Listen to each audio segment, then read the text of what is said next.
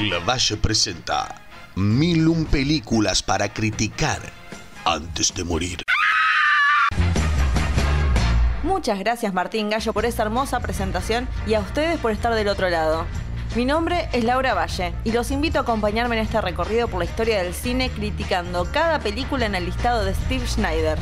No será una tarea fácil, pero sí divertida, mientras recordamos clásicos amados por todos y tal vez, solo tal vez, descubrimos películas que se transformarán en nuestras favoritas. Acompáñenme, empecemos.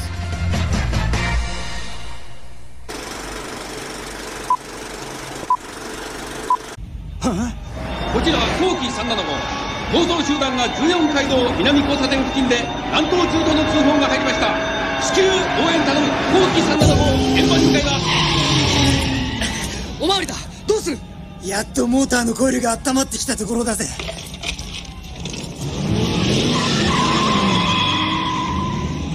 野郎行くぞ鉄道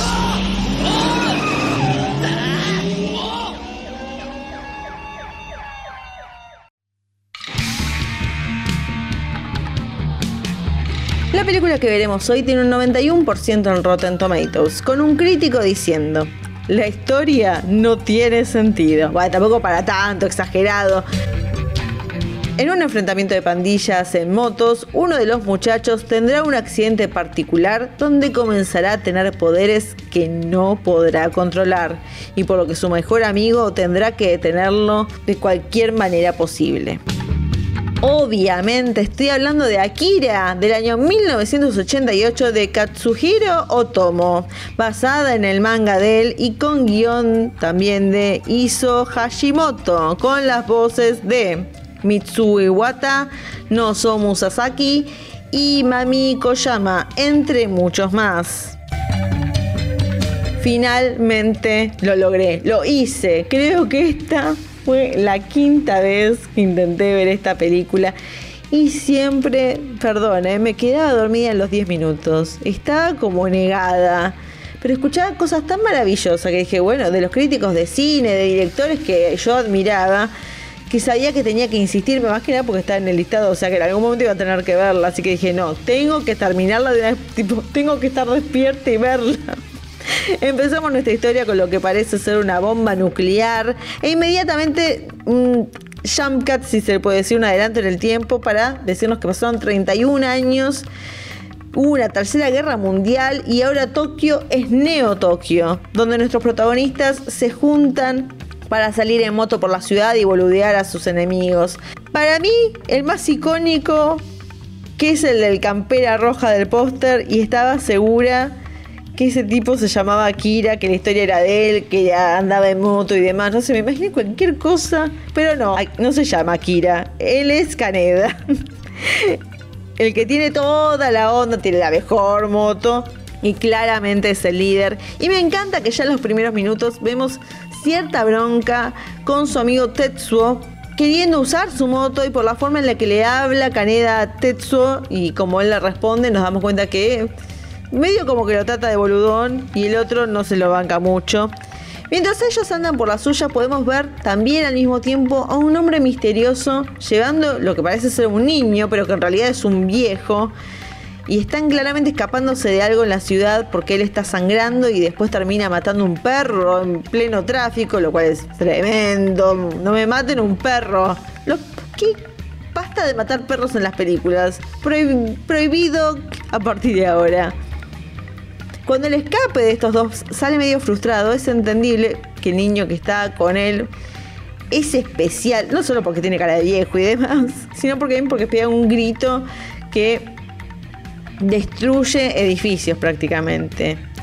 Y es este niño que en cierta medida afecta a uno de los motoqueros cuando sus... Bueno, en realidad a uno de los motoqueros, no, a Tetsuo, cuando sus caminos se cruzan en lo que parece que lo atropella en plena autopista, pero es como un traspaso de poderes porque vemos el choque y cuando van sus amigos a verlo, el niño viejo está bien y Tetsuo agarra y dice, ¿qué me hiciste?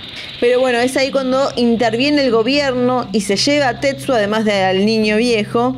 Y ese es solo el comienzo porque ahí los amigos van a descubrir que en realidad hay toda una operación por parte de, de los militares y el gobierno que están ocultando algo, mientras que Tetsuo experimenta cambios y un poder que claramente no puede controlar, donde se empieza a obsesionar con un niño del que escucha hablar, que es Akira, quien fue el que destruyó a Tokio en el 88, provocando la Tercera Guerra Mundial. Antes que nada, quiero decirlo, me encantó la animación. Nunca sentí interés por el anime, porque siento que las expresiones faciales son muy exageradas para mi gusto, y lo sigo pensando. Pero no quiero evitar que eso me limite de ver películas buenas como me pasó con Your Name. Y en Akira quedé maravillada desde el principio haciendo el recorrido por este Neo Tokio, que se ve hermoso pero también moderno y con este aspecto, con este aspecto como sucio, futurista, medio como el estilo de Blade Runner. Me pareció muy similar el estilo de ambas películas. Es muy imaginativo y aprovecha la animación para hacer cinematográfico. O sea, lo bueno de la animación es que puedes hacer planos de lo que se te cante el ojete, porque es cuestión de dibujarlo. Sí, obviamente es un trabajo del carajo, pero si no hay que hacer algo muy complicado en una cámara, es simplemente dibujar, jugátela y haceme todos los planos increíbles que quieras. Y acá se luce eso, la verdad que es increíble. Me imagino verlo en una pantalla grande y digo, wow, debe ser impresionante. Ahora, ya que dije todo esto, no es que no me gustó la película, es que simplemente no me encantó como quería que me encante. Y también no la vería de vuelta y me parece bárbaro que sea así porque estas cosas le pasan a cualquiera, le puede pasar a cualquiera esto. Uno puede reconocer que una película tiene todos los elementos que uno puede disfrutar, o sea, menciono la historia y digo, wow, qué, película interesante para ver, porque tiene todo lo que a mí me llama la atención. Y a pesar de eso no, no hay química. Uno puede ver la película y decir, ¿por qué no me estoy volviendo loca? Y por qué no, no hay química. ¿Qué se le va a hacer? Pasa con la gente, pasa con las películas también, ¿eh? Hay que aceptarlo y seguir adelante. No es la película para mí, pero no por eso no es un clásico. Para mí es un clásico. Ya de una se los estoy diciendo. Y tampoco es que digo no la voy a recomendar porque sí la recomiendo. Creo que deberían verla. Y se siente su influencia en Hollywood, especialmente en casos como Stranger Things, que hay una escena en particular que le estaba mirando y dije, bueno, pero esto yo creo que lo vi hace poco en la última temporada. Así como los elementos de estos chicos con poderes, estos niños viejos que en realidad en algún momento eran niños que tenían poderes y cómo el gobierno se aprovechó de ellos y que tienen números en las manos. Oh caramba, carambolilla. Me asombra no haber visto un 11 en alguna parte, pero bueno, tiene un montón de eso. Y sí, debo decir, o sea, está bien la película, o sea, digo, está bien, estoy diciendo que es un clásico. La, la, pasé bien, entre comillas, se me hizo un poco larga, pero debo decir que llegando al final hay algo que pasa, no quiero decir nada con Tetsuo, eh, en que algo pasa con su brazo y empiezan a pasar diferentes cosas con él. Y es algo muy bizarro y hecho una animación que da muy bueno y era bastante, además de bizarro, era como terrorífico. Esta escena que tiene donde se ve involucrado Caneda tratando, o sea, también tratando de, de matarlo en cierta medida, pero al mismo tiempo queriendo salvarlo en ese momento. Y también con Kaori, la novia de, Tetsuo, que, que, se ve en una situación donde, bueno, estaba con el novio y de repente algo empieza a pasar y ella no puede, no puede hacer nada.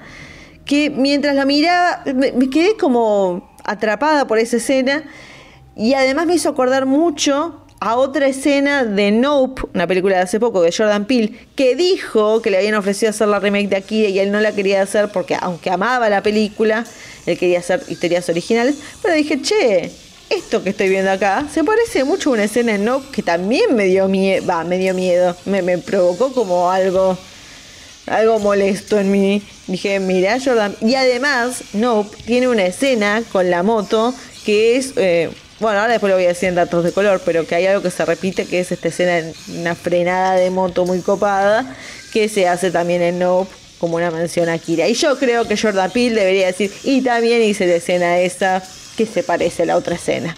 No quiero decirles mucho más porque, bueno, creo que se sorprendan, pero bueno, Jordan Peele haciendo pequeños homenajes. Así que aunque no sé una película para mí, sí reconozco la influencia en el cine, la innovación de la animación que es increíble. dignas de lo que debe ser un clásico que se mantiene, que lo ves ahora y todavía te sigue, sigue siendo impresionante, no pasó el tiempo, vale la pena verlo. Para fanáticos de ciencia ficción, obvio, y de animación más todavía. Aunque no termine siendo de su agrado, porque puede pasar, esta es una historia, esta es la esto le pasa a cualquiera, esto le puede pasar a cualquiera de ustedes. Es una película que dicen, es buena, pero no es para mí. Bueno, yo les digo, para mí no era, pero tienen que verla. Porque créanme que, así como yo digo, no me gustó, pero tal y tal cosa me encantó, bueno, créanme que hay algo ahí para apreciar y a los que les guste, bienvenido sea un clásico más en sus vidas. Este es un clásico, pero simplemente no es para mí. Datos de color. Es uno de los primeros animes en grabar las voces antes de hacer la animación, algo que se hace siempre en Hollywood, pero en Japón era otra historia, se hacía de otra manera y esta vez fue una de las primeras veces que se hizo así. También términos, en términos de la música, la música se grabó antes de la animación, lo cual puede ser medio complicado para los músicos, pero después a la hora de hacer la animación la hacían para que fuera a la par de la música directamente y no al revés. Ahora, como yo les dije que Jordan Peele usó la escena de la moto en Nope, también se usó, y esta es la influencia de, del cine en Hollywood, eh, se usó en Star Wars, Clone Wars, en el Batman animado, las Tortugas Ninja, Los Simpsons y Pokémon. También en el videoclip de Kanye West Stronger, en todos lados prácticamente. Ahora, en su momento, ahora esta película de Japón que, que hizo un antes y un después en cuanto a la influencia, la idea de la entrada de películas diferentes de otros países a Hollywood como Japón, que antes en su momento tal vez no había mucha cabida en Hollywood para eso, al punto que a George Lucas y a Spielberg les ofrecieron distribuir la película en Estados Unidos y ellos dijeron que no la veían compatible con el país. ¿Cómo se equivocaron? En esta sí que se equivocaron muchachos, pero bueno, son hiper mega millonarios. ¿Qué les importa que les diga que se equivocaron hace como 30 años atrás? No les importa, pero igual yo lo voy a decir. Películas para recomendar. Yo ya les dije que no quiero evitar que mi, prejuicio por el anime me evite ver películas buenas. Y vi eh, hace un tiempo la película Tokyo Godfathers del año 2003, o mejor conocida como Héroes al Rescate, de Satoshi Kon, con las voces de Toru Emon y Yoshiaki Umegaki. Es una historia de tres vagabundos, con cada uno con un pasado turbio, con un pasado que los, perjudica o les molesta, que se encuentran un bebé y esta idea de devolver el bebé a su familia y encontrar la forma de ayudarlo y demás. Que la verdad me pareció una historia fascinante, me quedé atrapadísima, me encantó, me divertí, un poco que me emocioné, no, lloré, pero dije, qué, qué emotivo este momento. y vale la pena que la vean. Esta es sí la película para mí. Y lo bueno es que tanto esta película como Akira están en Netflix, así que pueden darse un panzazo en Netflix y ver estos dos clásicos del anime. Bueno, hay uno que es un clásico, el otro está bien, es una linda película. Así que vayan a verla, es mi recomendación.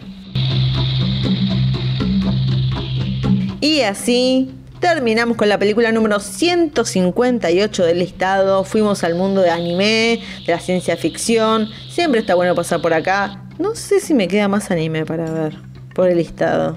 Después voy a investigar, pero bueno, si es así, qué bueno que haya sido con un clásico como Akira y experimentar algo diferente.